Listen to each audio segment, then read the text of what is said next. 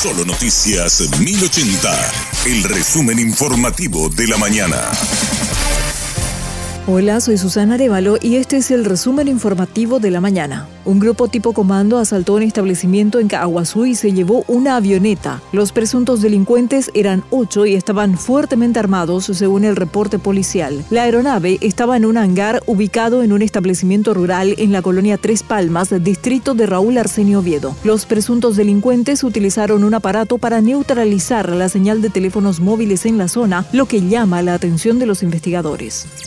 Conductores de plataformas analizan si se manifestarán o no para protestar por la suba del combustible. Basilio Duarte considera que no es el momento apropiado para un aumento. Explicó además que Petropar nunca cumplió los acuerdos a los que habían llegado con el sector que representa creemos desacertada la suba del combustible en este momento, en pleno enero, cuando todo es más difícil, el movimiento es casi, casi nulo, ¿verdad? Y alzar los precios ahora, eh, creo que fue desacertado. Eh, no era el momento realmente. De repente se anunciaba como un platillo, un descuento por tarjeta de 500 guaraníes y después de repente usábamos 15 días y Petropar agarraba y bajaba 300 el precio para todo el público, ¿verdad? Entonces ahí automáticamente nuestra tarjeta quedaba ya sin efecto y teníamos que firmar de vuelta otro contrato y al final siempre fueron trabas y burocráticas, ¿verdad? Y falta de cumplimiento también de los contratos que se firmaron. Tenemos un cuatro contratos que se firmaron con Petropar y nunca cumplieron.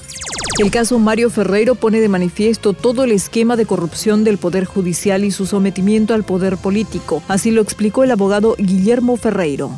A Mario Ferreiro le imputaron, primero allanaron la municipalidad y luego le imputaron por un papelito que trajo Suárez cuando declaró, sin el teléfono. Porque estos papelitos no, no sirven para hacer lo mismo, ¿verdad? Porque la justicia se mueve según los pollos. La justicia se mueve según quién le paga. Y acá tenés todo el relato de tanto para este, tanto para el otro. Acá me, me pedí, pedí esto, necesito pagarme.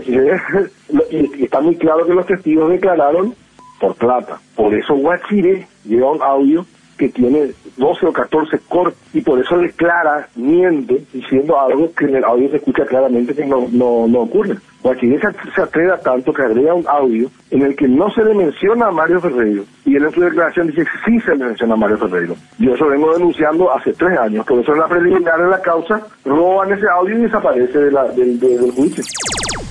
Taiwán donará 10 buses eléctricos al Viceministerio de Transporte de Paraguay. Los buses podrían empezar a operar este mismo año, según el viceministro Víctor Sánchez. La Embajada de China Taiwán comunicó al gobierno la aceptación de la solicitud del pedido de donación de los vehículos. Queda pendiente la firma de un memorándum de entendimiento para acordar los detalles de la entrega.